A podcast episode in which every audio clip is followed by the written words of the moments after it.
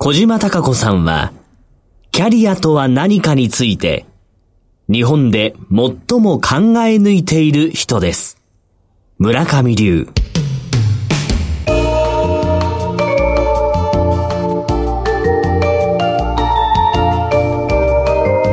小島鈴木のダイバーシティプラットフォーム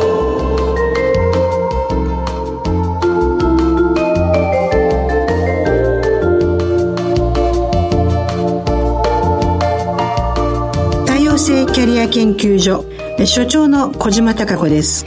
経済キャスターの鈴木智美です。さて所長今日は文化の日の振り替え休日ということですね。自画自賛ほど愚かなものはないんですがこの番組の文化度がどんどん上がってきていて そうですね朗読コーナーができたことによって、えー、文化の匂いプンプンプンしていますので自分が聞いてるのに楽しいっていうのはすいませんまた自画自賛ですけど。聞き入ってしまいますね、はい、やっぱね朗読ってラジオの良さなんでしょうね、ね、きっとね。そこで今回は朗読コーナーからお送りしたいと思います古今東西の偉人たちの名言やメッセージを作家の細谷聡さんがまとめた自分らしく幸せに生きるための100の言葉。この名言を語り部の平山八重さんと声優の岩井由紀子さんが朗読してくれています。前回も好評でしたね。最高でしたね。その朗読コーナーからお送りいたします語り部の平山八重です。声優の岩井由紀子です。自分らしく幸せに生きるための100の言葉。今回はリクエストにお答えし、この二人による交互のリレー形式でお伝えしていきます。まずは、小島隆子先生からのリクエストです。平山八重さんから始まります。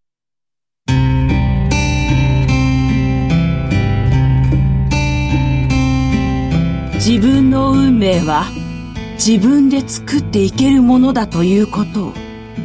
人間はなかなか悟らない。アンリ・ベルクソン。変わりたいと願いながら変われない理由を考える。別に変わらなくてもいいんだよ。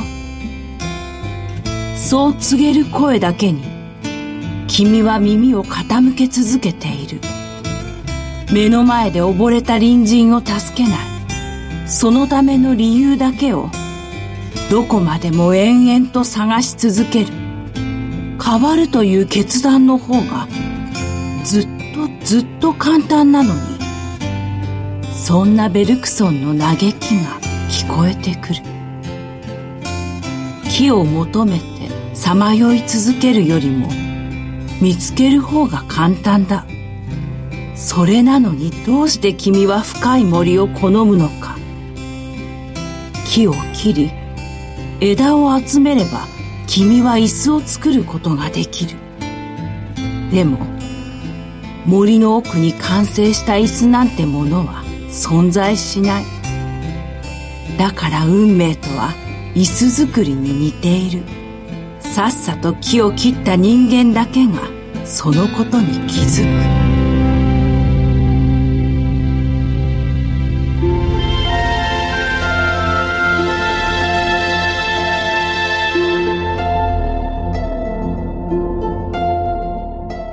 なりたかった自分になるのに遅すぎるということはない。ジョージ・エリオット。生きている限り明日は永遠に訪れる。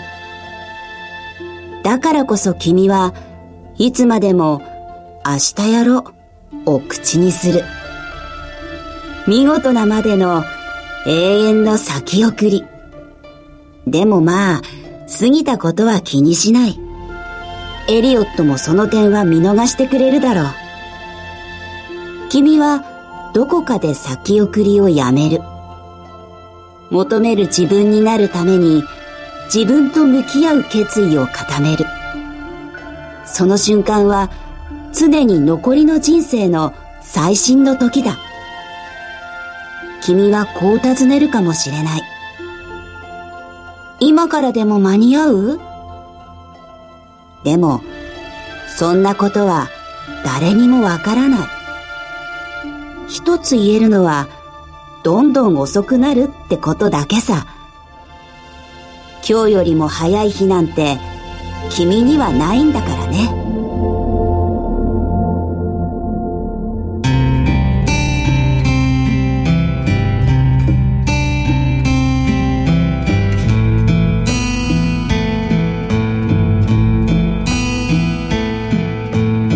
否定と出会うことが出発点であるジークムント・フロイト。誰かが君のことを否定する。上司先輩取引先の担当者あるいは友達。伝えたいことが伝わらない。ないしは伝えられない。そんな夜には自分ばかりを責めてしまう。きっと私にはコミュニケーション能力が足りないんだ。でもとフロイトは言っている。誰かがうなずくことよりもむしろ首を振ることが始まりだ。否定されるから考える。否定されたことの意味をさらに深く考える。そしていろいろなことがわかる。君を否定した上司や先輩や友達のことをこれまで以上に理解することができる。コミュニケーションは共感じゃない理解だ。安っぽい共感なんて理解を邪魔する道具でしかない。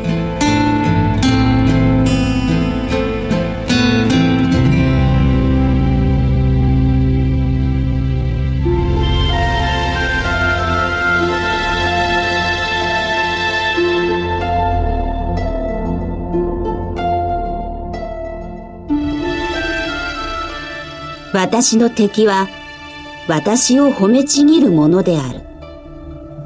コルネリウス・タキトゥス。褒められるのが嫌いな人なんていない。だからといって褒めちぎられるとなると事情はきっと違ってくるはずだ。過ぎたるは及ばざるがごとし。褒めちぎる者には多くの場合反対の意図がある。顔には笑みを浮かべ、綺麗な言葉を並べ立てる。しかし、腹の底には圧倒的な敵意が潜んでいる。多くの歴史がそれを示してきた。とタキトゥスは言う。仮に敵意がなかったとしても問題はなくならない。君にはダメな部分もたくさんある。それらを見ずに本気で褒めちぎる人間は、申し訳ないが、本物の仲間と呼ぶに値しない。含みがあるから褒めちぎる。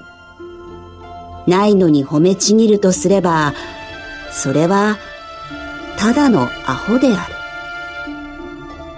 大切に思うからこそ、苦言を呈することができる。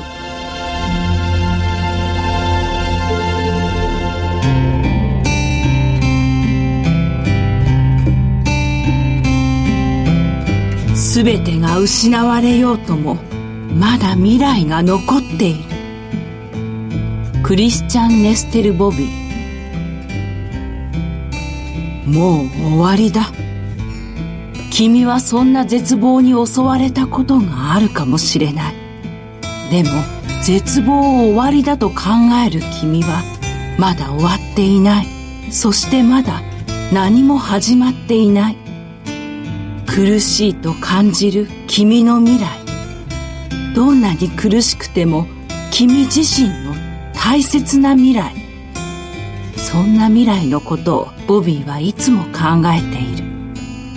失われたものって何だろう？過去？それとも現在？そんなものほっといたってなくなっていく。なくなるものに未練なんか必要ない。未来はいつも始まる。君の目の前で今日も始まろうとしている。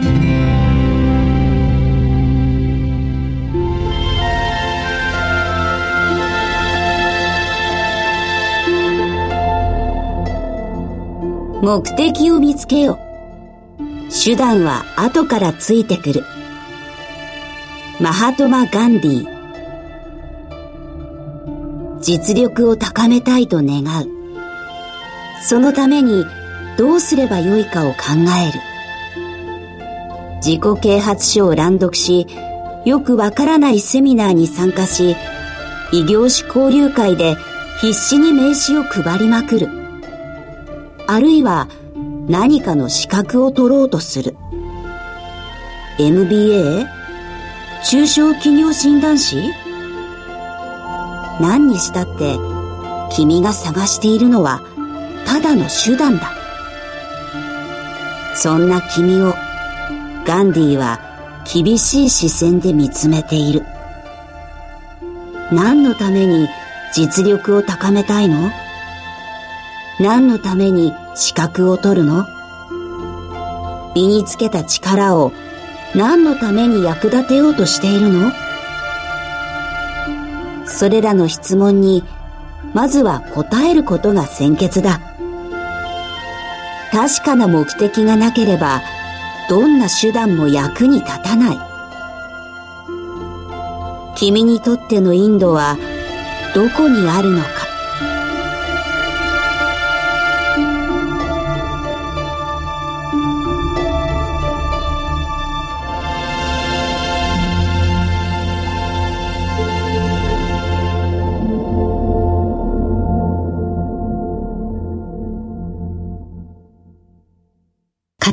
平山八重さん、そして声優の岩井由紀子さんの朗読をお送りしました。今回は小島所長のリクエスト2つ、そして私からのリクエスト2つ、最後に平山八重さんと岩井由紀子さん自身が選んだ言葉を朗読していただきました。最初は小島所長からということでしたね。はい。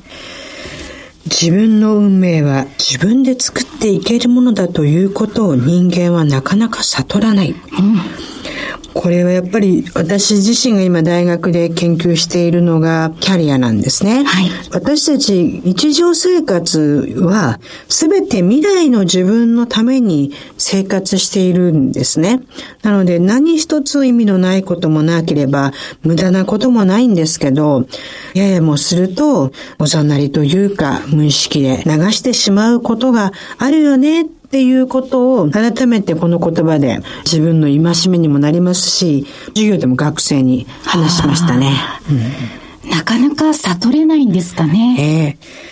ええー、で、もう一つが、はい、なりたかった自分になるのに遅すぎるということはない。はいこれはもうね、還暦を迎えた私にとってはですね、エールですね。やっぱり、なりたい自分が見つけるのは若い時はないんですよね。そういうもんですかね。うん、要は学生たちなんかと話してて、自分が何をしていいのかわからない。自分自身もなんだかわからない。少しずつ自分が形成されていって、私ってこんな風な人間になりたかったんだとか思うのは、人生若干折り返し近くなってからかなっていう気がするんで。確かにそうかもしれませんね。うん、また自分に合ってるものも分かってきますもんね。うんというので、この二つを選びました。はい。そして私は、まず平山八重さんに、否定と出会うことが出発点である。こちらをお願いしまして、岩井由紀子さんに、私の敵は私を褒めちぎるものである。なんか似てるようなメッセージ何？今なんか、浮かれちゃってるからいけないなって思ってるの？というよりもですね、うん、実はこれあの PR もさせていただく形になるんですが、はいはい、この語り部の平山八重さんとユニットを組んでるんですね。はい、はい。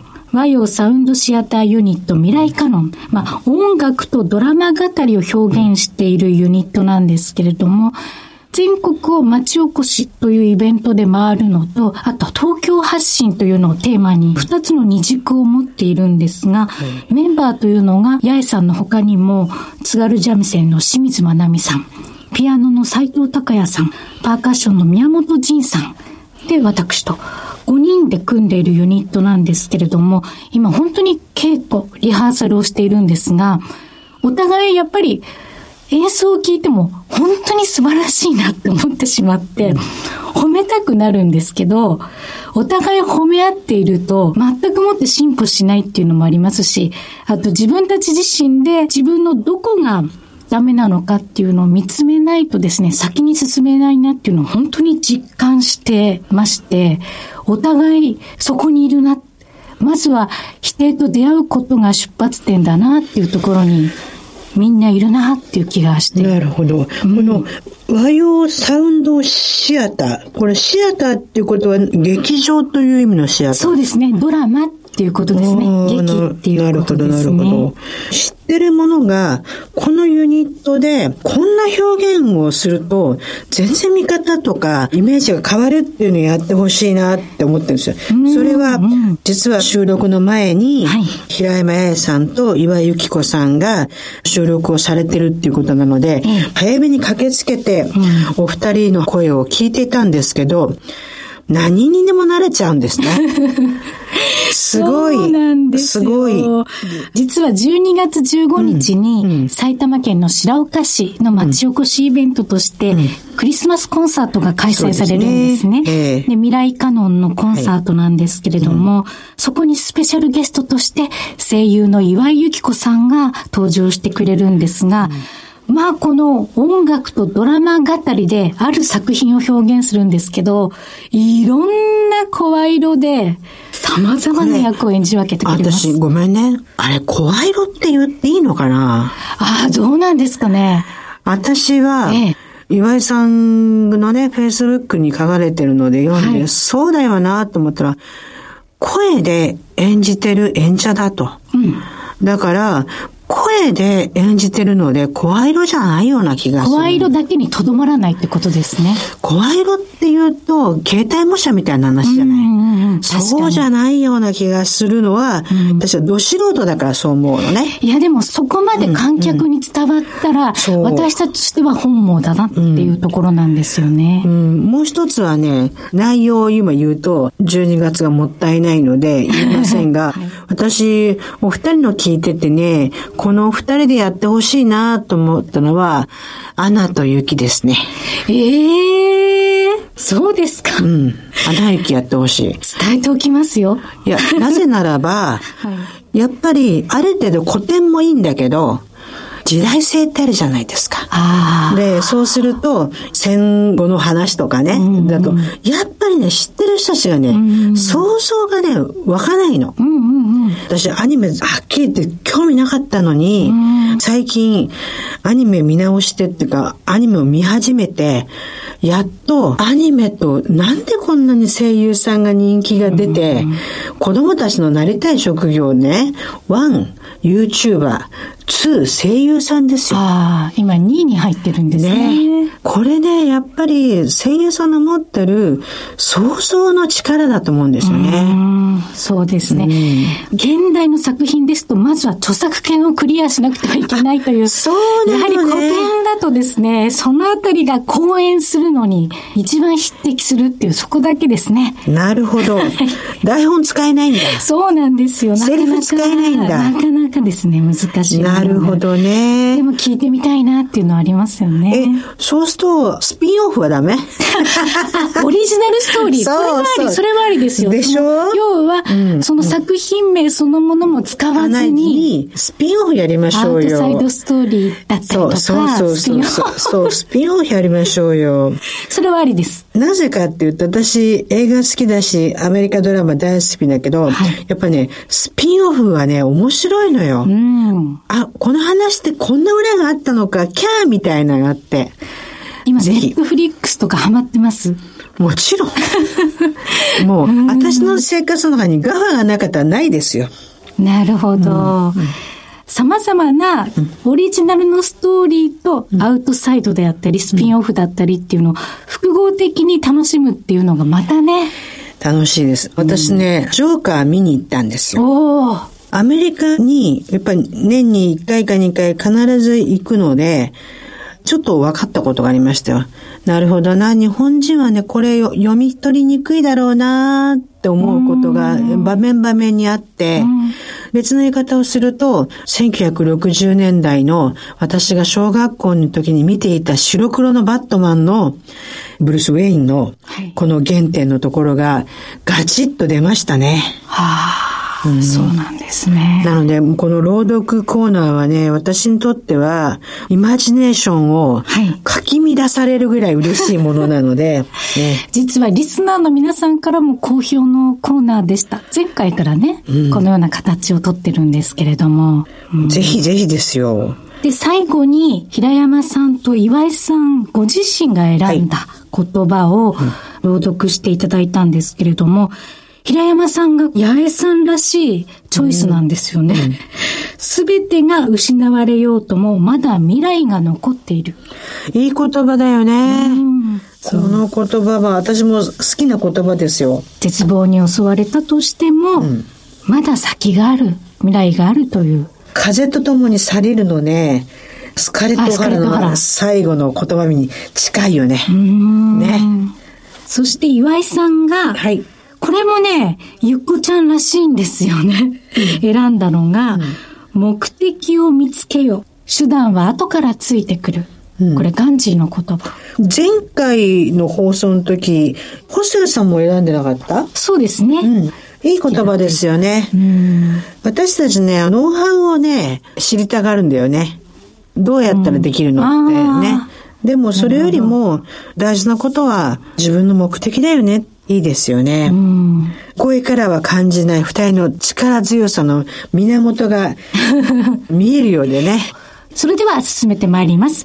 この後は定年後研究所、自走人生のすすめからお送りしてまいります。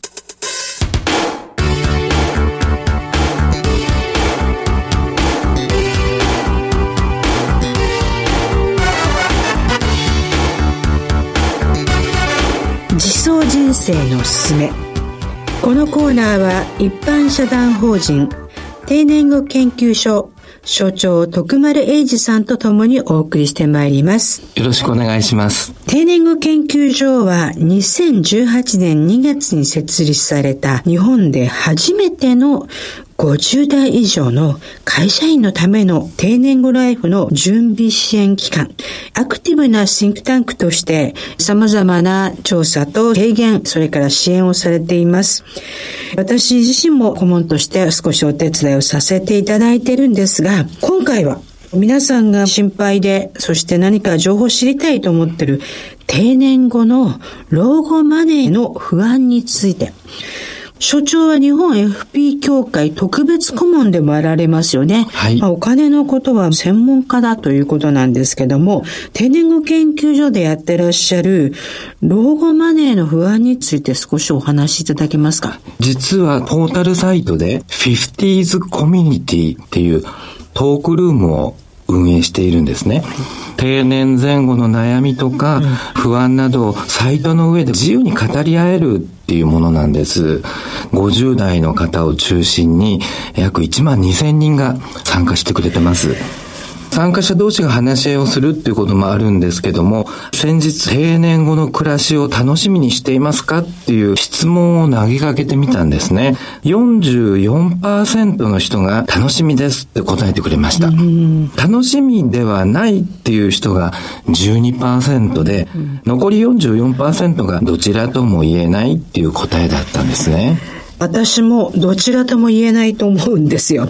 いろんな理由あると思うんですけど、所長がシンクタンクの中で考えられてるのは、どういうことがどちらでもないの理由だと思われます？実際いろんな方にお伺いしてみて皆さんおっしゃるんで、年金などの老後のお金が不安だから、まあ今の段階ではどちらとも言えないなっていう、そんな感じだと思うんですよね。本当だったら定年後っていうのは何にも縛られなくって、定年後の自走人生を楽しみにしてますって言っていただきたいところなんですけども、どうやらお金の不安がその楽しみの邪魔をしてるんじゃないかなっていうことなんですね。お金に不安がない人はいないというのが私は率直な意見なんですよね。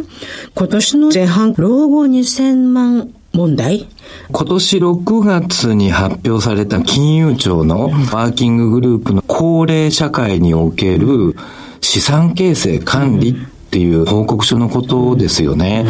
勤労収入がなくて、年金収入だけの高齢夫婦、無職世帯では毎月5万円ぐらいが不足してるこの不足っていうのは、個人が貯めてきて持ってる貯蓄で補填することになるっていうふうに言ってるんですよね。この問題が起きた時、私、金融庁のページ見に行って読みました。足りませんとは書いてないんですよね。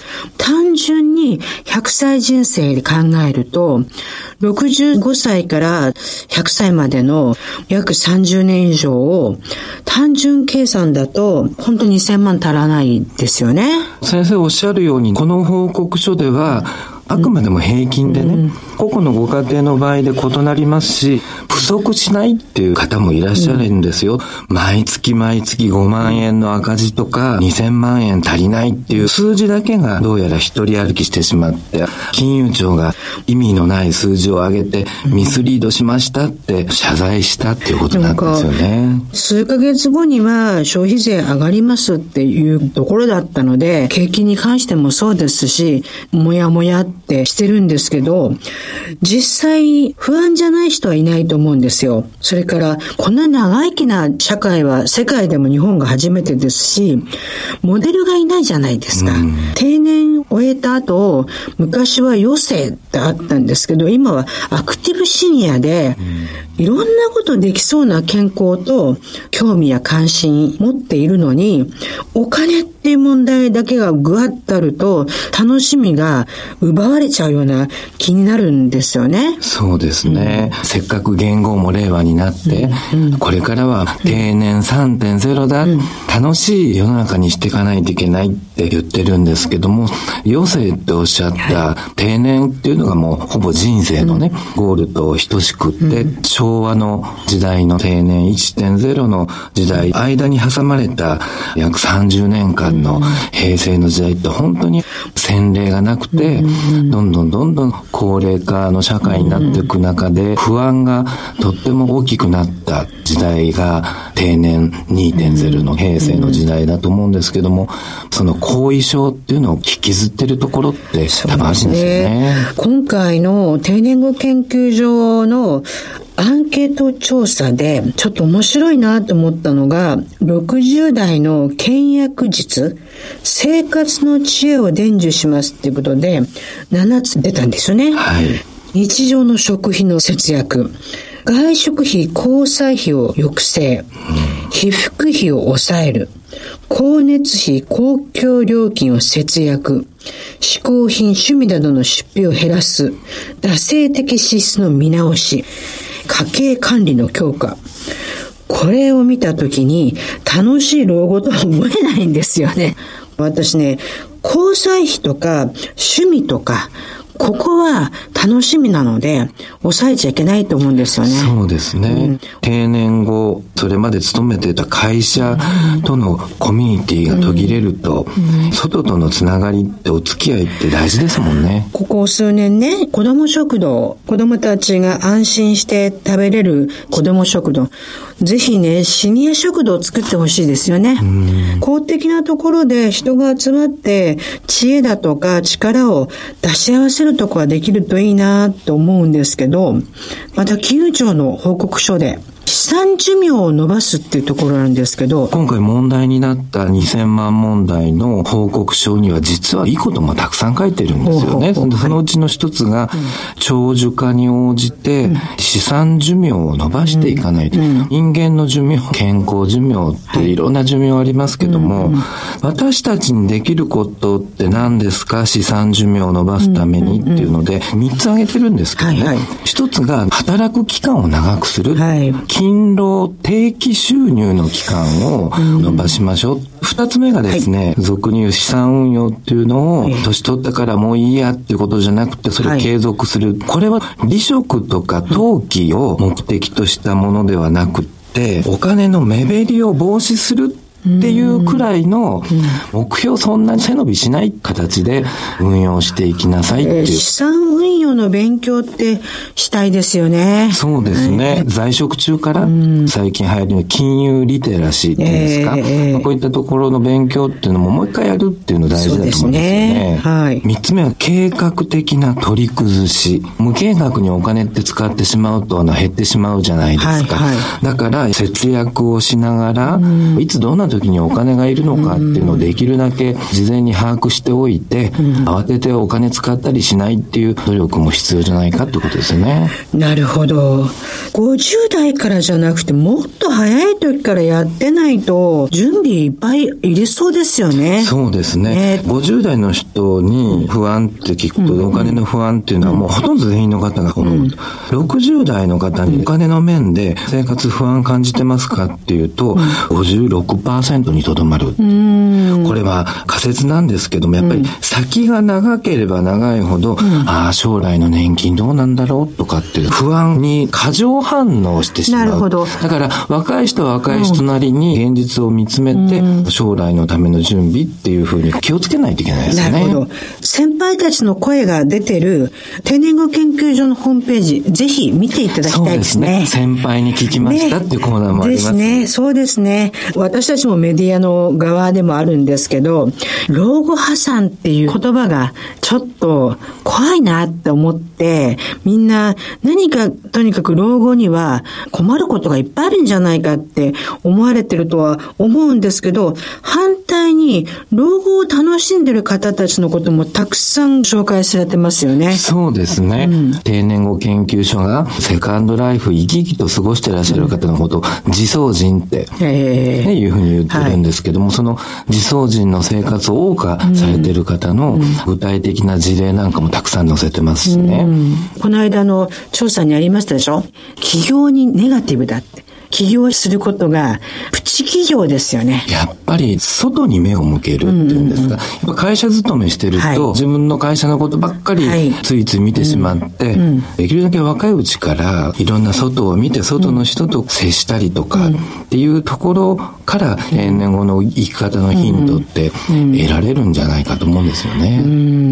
まだまだね、地域にもシニア世代ができる仕事とかお手伝いできるようなことがたくさんあるような気がしますね。定年後の世界は日本が一番の先駆者でありますので、いろんな方面からお話を聞いていきたいと思います。はい。今日は本当にまた素敵なお話たくさんありがとうございました。ありがとうございました。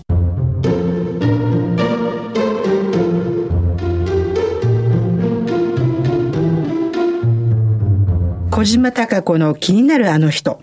今回のゲストは JAC リクルートメント、元ベトナム代表で、現在日本と海外進出企業の支援を務めてらっしゃいます、加藤正史さんです。加藤さん、よろしくお願いいたします。よろしくお願いします。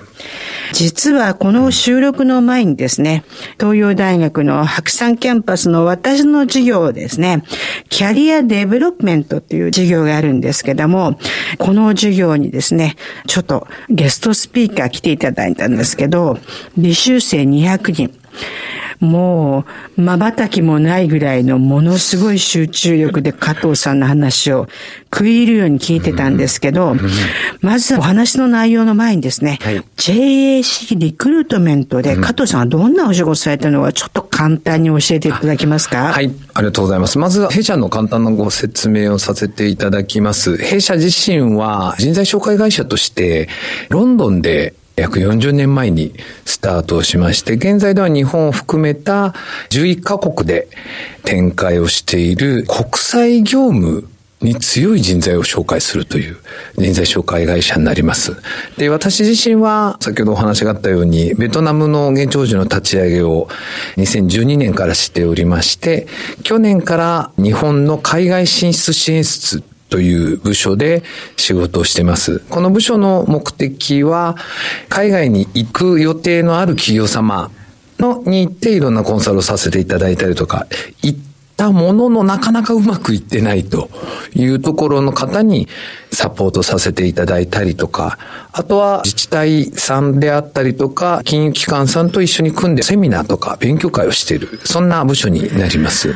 海外進出して、うん、日本から行かれる方もいるんでしょうけど、うん、現地の方たちを日本企業に紹介することもやってらっしゃるんですか、弊社自身ではケースとしてはあるんですけど、さほど多くはないですね。そうなんですか？ただ、あの、勉強会とかで今外国人採用で、日本国内でいい外国人を採用するかって話はすごくご相談は多いですね。ねですよね、はい、本当に労働人口が減っていく中で、うん、優秀な人材をグローバルに取ろう embargo, っていうのは、ものすごくなんか私は身近で多い声が聞こえてくるので。特にベトナム人が急激にこの5年ぐらいで増えてるので。で、加藤さんの話が衝撃的だったことがいくつかあるんですけど、はい、4年間留学生ではなく、中国の大学を卒業されてるんですよね。そうですね。はい。もともと住んでたところが、愛知県の名古屋なんですけど、はいはい、子供の頃から触れてたっていうのが一つ。はい、とあとは、日本の大学に行っても、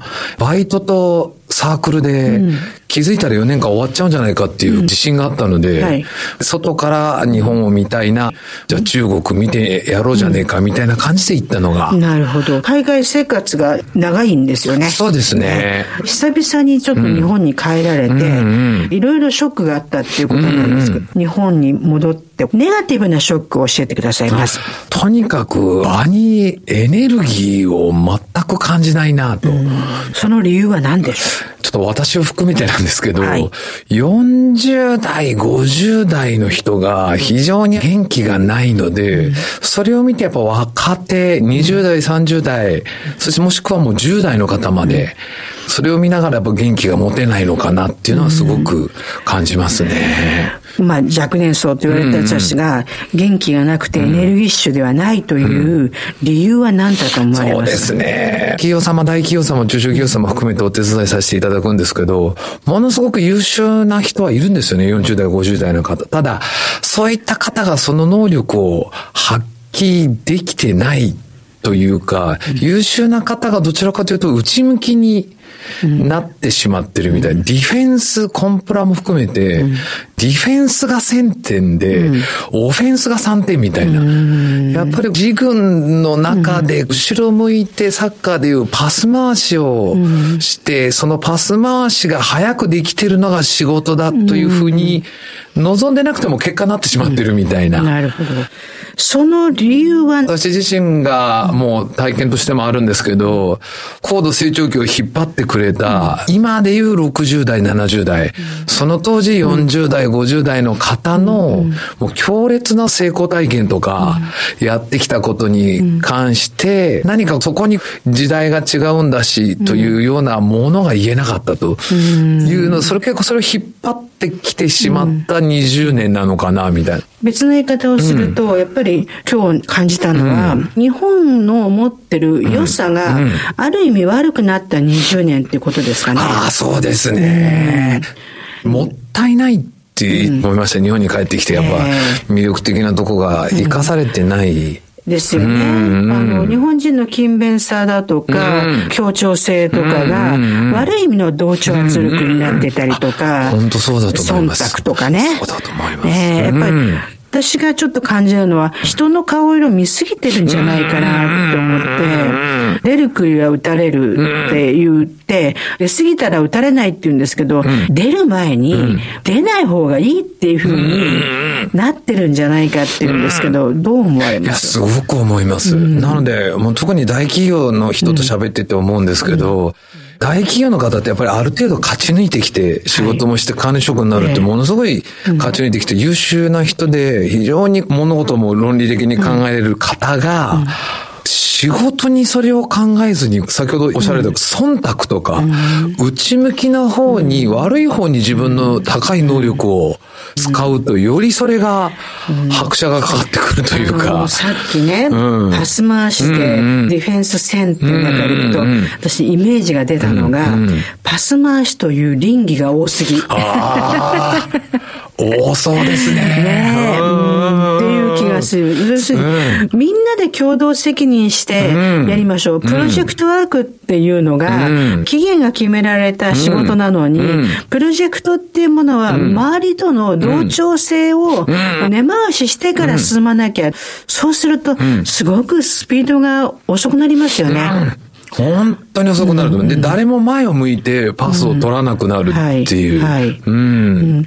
このスピード感っていうのは、加藤さん自身では世界的に見て日本のスピード感ってどんなふうに思われます？いやーもう本当にこれだけこの5年とか6年で構造変化もグローバル化もテクノロジーの発展もしてるのに、変わってなさすぎだなっていう感情はすごくありますね。今も新興国も先進国も仕事の仕方とか戦い方の環境はほぼ同じにフラットになってきてるのに、日本だけが未だに変わらないっていうところが。加藤さんの話の中で面白かったのに、リングが一つで戦い方が一つすぎるって言われて、世界はいろんなリングがあって、いろんな競技があるのに、日本は日本式を押し通そうとしているっていうことが、日本の遅れというか、停滞につながってますかね。そうですね。やっぱり日本人は日系企業で、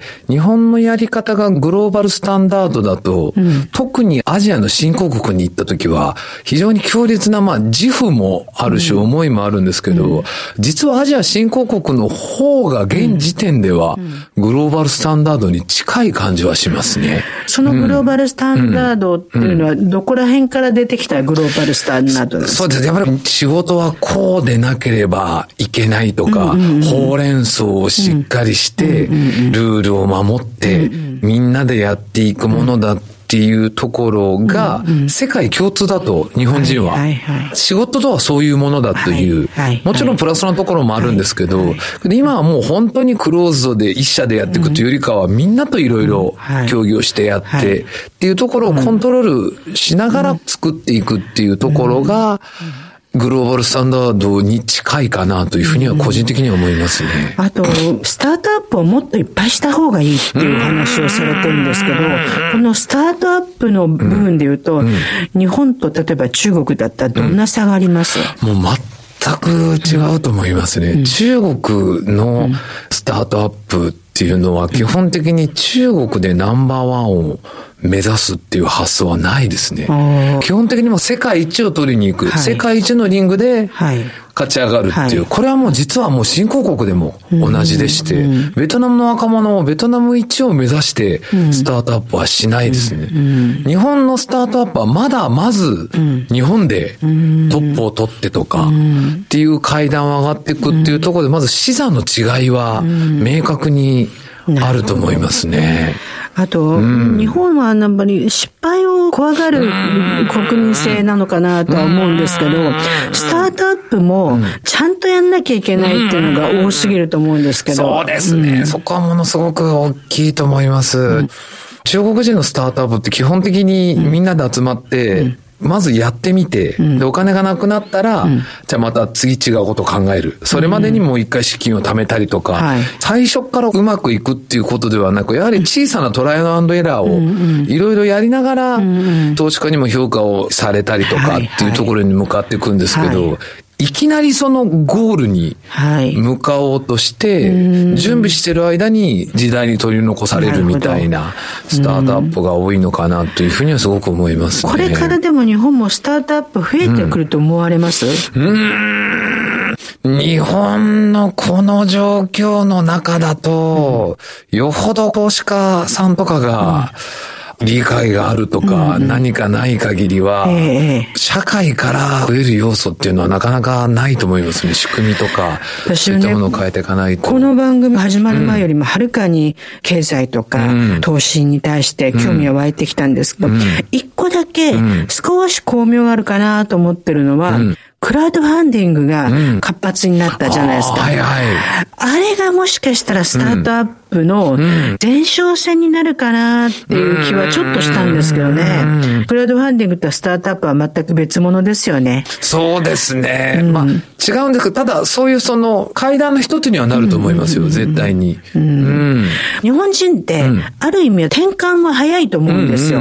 みんながわっと思った時にはパッと転換できると信じてるんですけど、これからものすごくスタートアップが増えたとしたら、どういうところを見ながらそのスタートアップにかけるというか、投資だったり応援とかはしたらいいですかね。あそうですね。これはもう難しいのかもしれないんですけど、外国人の起業家のスタートアップみたいなところはものすごく面白いというか、えユニークなところが多いような気がしますね、全体的に。そういうの追っていかなきゃダメですよね。そうですね。外国人から見た日本の強みであったりとか、外国人から見た自国のインバウンドの人間の対応するところのスタートアップみたいなところなので、中国人の起業家だったりとか、実はベトナム人起業家もやはり少しずつ増えてました、日本で。外国人の人が日本向けのスタートアップをしてるってことですか？そうですね。日本で起業をすると。そうすると日本人早くやらないと、うん、いや、本当そうですよ。ダメじゃないですか。ねインバウンドも本当に外国人起業家のが非常に優秀に取り入れてて、やられてるところが多い感じはしますね。ねベトナム人は今からもう来てますよ。なるほど。ベトナム人がかなり増えていくだろうという。えー、それではちょっと東南アジアを中心に外国、いろんなことをご経験されてる加藤さんが、日本人が今一番注目しといた方がいい国っていうのを、一つ挙げていただけますかね。ああ、そうですね。これも私がちょっと長いこといたというところもあるんですけど、うん、やはりあの、ベトナムは非常に面白い、ポテンシャルはあると思いますね。なるほどね。ちょっとベトナムの私まだ聞きたいところなんですけども、うんうん、加藤さんいろんなところでセミナーをやられたりとかされてますよね。はい。ぜひお話を伺いたいと思います。はい。加藤さんどうもありがとうございました。すいません、ありがとうございました。小島鈴木のダイバーシティプラットフォー今回も盛りだくさんの内容でお送りしました。自分でも放送終わって、はい、2回ぐらい聞き直すんですけど、お2回。そうそう。最近ね、ほんとね、てんこ盛り。そうですね。ねうん、でもそれがね、あっという間に終わって楽しい。幸せなことだと思って。確かに聞き入ってしまいますよね。えー、特にあの、ここ最近は朗読コーナーから始まるという形になりまして、ねえー、このスタイルを気に入ってくださってるリスナーさんも多いんですね。あとね、やっぱり、ね、ゲストの方の多様性もすごくいいですよね。そうですね。えー、2ヶ月に1回じゃない？はい。1年が早く感じるのは、ね、あの、私だけ？いや、早いです。早い。令和元年もね、だって、この番組に関しては、今年最後の放送ですよ。ねえ。うん、この間、1年ですね、なんて言ってたんですけど、はい、どうですか、ともみさん。今年1年のビッグ4を選びましょうか。ビッグ4ですね。うん、でも、まずは、この番組が、うん3周年を迎えたっていうのは、はい、もう4年目に入った、ね、4年目に入りましたよね、えー、で、ちょうどその頃ですね、まあ今年の5月には、令和という新たな言語、うん、ここじゃないですか、まずは。そうですね。平成が結構沈んでたじゃないですか。うん、あのね、デフレも脱却じゃないのに、はい、令和になってしまい、うん、ね、で、はいなんとなく沈んでるんですよね。そうです。沈んでるというか、停滞？うん。で、消費税も上がってしまったし、2020年オリンピックでネガティブじゃなくポジティブに行きたいなと思いますね。そうですね。あと今年やっぱりね、天才が多かったですね。はい。覚悟をしていても、やはり被害というのはね、もちろん出てしまうので。うん、本当に。あとね、私思ったんですけど、こういう時っこそね、みんな現実を見て、ずっと被害を共感する必要はあると私は思いました。別に自粛しなきゃいけないとは思わないけど、私は誰にでも起きることであって、はい、自分とこは大丈夫だったではない方が絶対いいし、一つは東日本の時に石巻にお邪魔して、被災の方たちのところをお邪魔したんですけど、その時の避難所の状況は、はい、あ私は本当に何もできないけど、パーテーションもくぐらなくてね、段ボールで。で、これが、まだでしょ？そうですね。パーテーションちゃんと切れるようにしましょうよっていうのと、もっとたくさんの災害が起きた時に、プライバシーを守り、なおかつ清潔で安全で安心できるような状態は準備するのできると思うんだよね、日本なら。実際イタリアなんかではもうパーテーションとか用意されてますよね。ねなぜって。これ私見たときに戦後に災害が起きた時の公民館で集合してる白黒写真と何ら変わらないっていうのを見たときに、どうして日本人ってこんなに我慢しちゃうんだろうと思った。これね、遅れてるとかじゃなくて、ね、日本人のこういう時の我慢することに、もしかしたら行政とかみんなが鈍感なのかもしれない。ある意味それを美徳というか、うそういうふうに捉えようとしてるところもありますよね。これはね、良くないよ。うん、うん。ね、そう思います。ぜひこれはね、もう、ある意味、失礼な言い方ですけど、新産業ができると思います。あはい、もう新しいものを作ってください。そして各自治体はきちっとそれを準備しましょう。世界的に天候は変動してるわけですし、まあ、来年再来年とやはり天災がないと思いたいですけど、そうもいかないですよね。うん、台風をはじめ。結局地球の温暖化っていうことが海水のすごく深いところまで温度を上昇させることが台風を引き起こしてるってことが事実みたいなので、この地球温暖化と天災っていうことはもうこれから逃れられないことなので、これは人事ではなくて、もうみんなが持ってる共同の責任であり、うん、共同で対処する重要な案件ですよね。うん、そうですね、うん、せっかく令和に入ったわけですし、そのあたりの行政をはじめ私たち一人一人の心持ちも変わっていくといいなというふうに。まあ、その中でね、台風19号のしんどいところで、ラグビーが、うん、はい。私たちにもたらしてくれた、私が知ってる頃のラグビーって、200対何とかね。え、何のスコアですか？でしょそうですよね。ね。でも本当に強くなったってで、あの、私も知り合いに元ラグビー選手がいるんですけれど、うん、本当に日本のチームは強くなったと、うん、選手の層がね、厚くなったって言ってました。私、実はあの、お元気だった頃の平尾誠二さんとお仕事を一緒にさせていただいたことがあるんですけど、はい、もうね、すべてが揃ってて、女の私が言うのはあれですけど、男の人でこんなかっこいい男の人いたら男の人はやってらんないよね、そばではって 思うぐらい。まず、かっこいい、爽やか、はい、賢い、面白い。全部できてる。ね全部揃ってる全部揃ってる。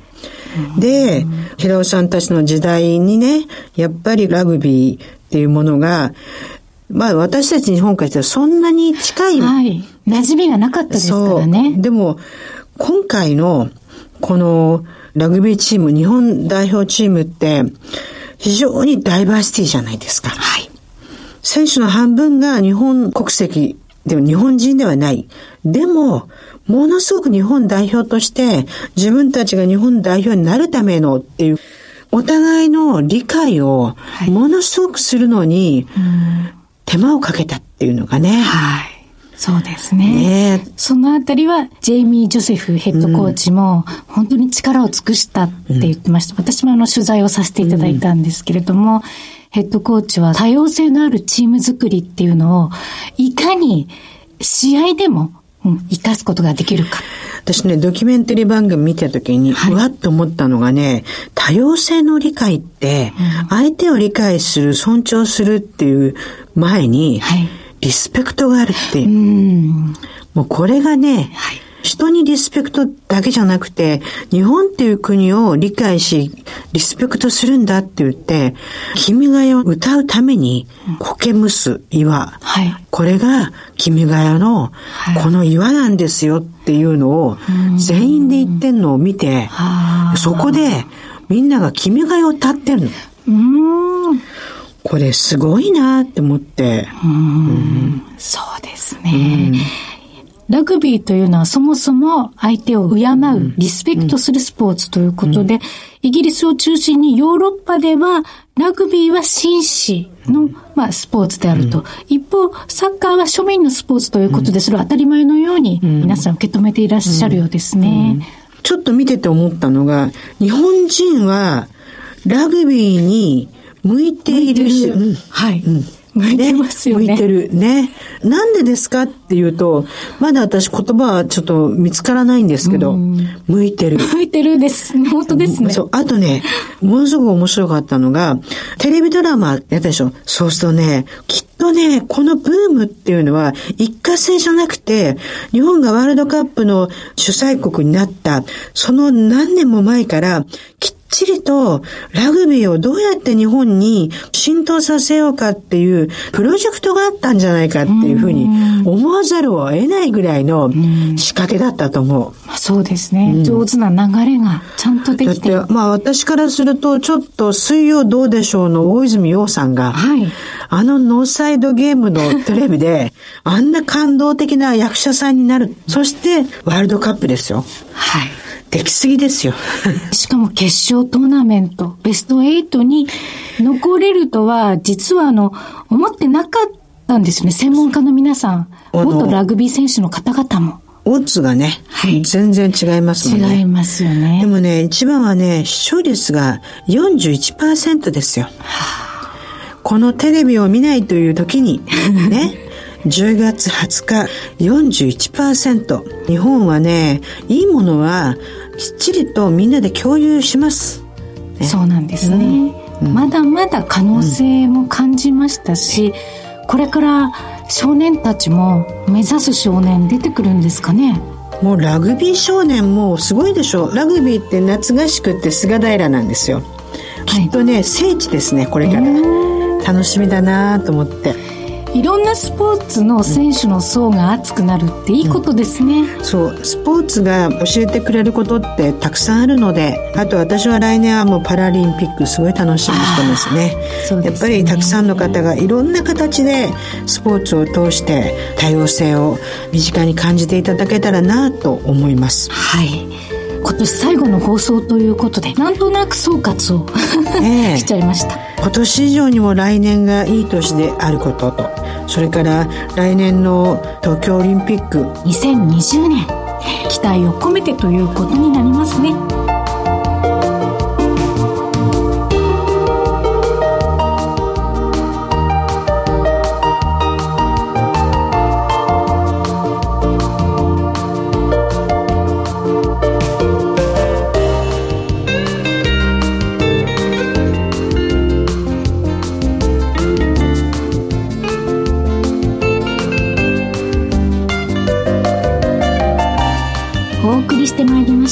小島鈴木のダイバーシティプラットフォーム。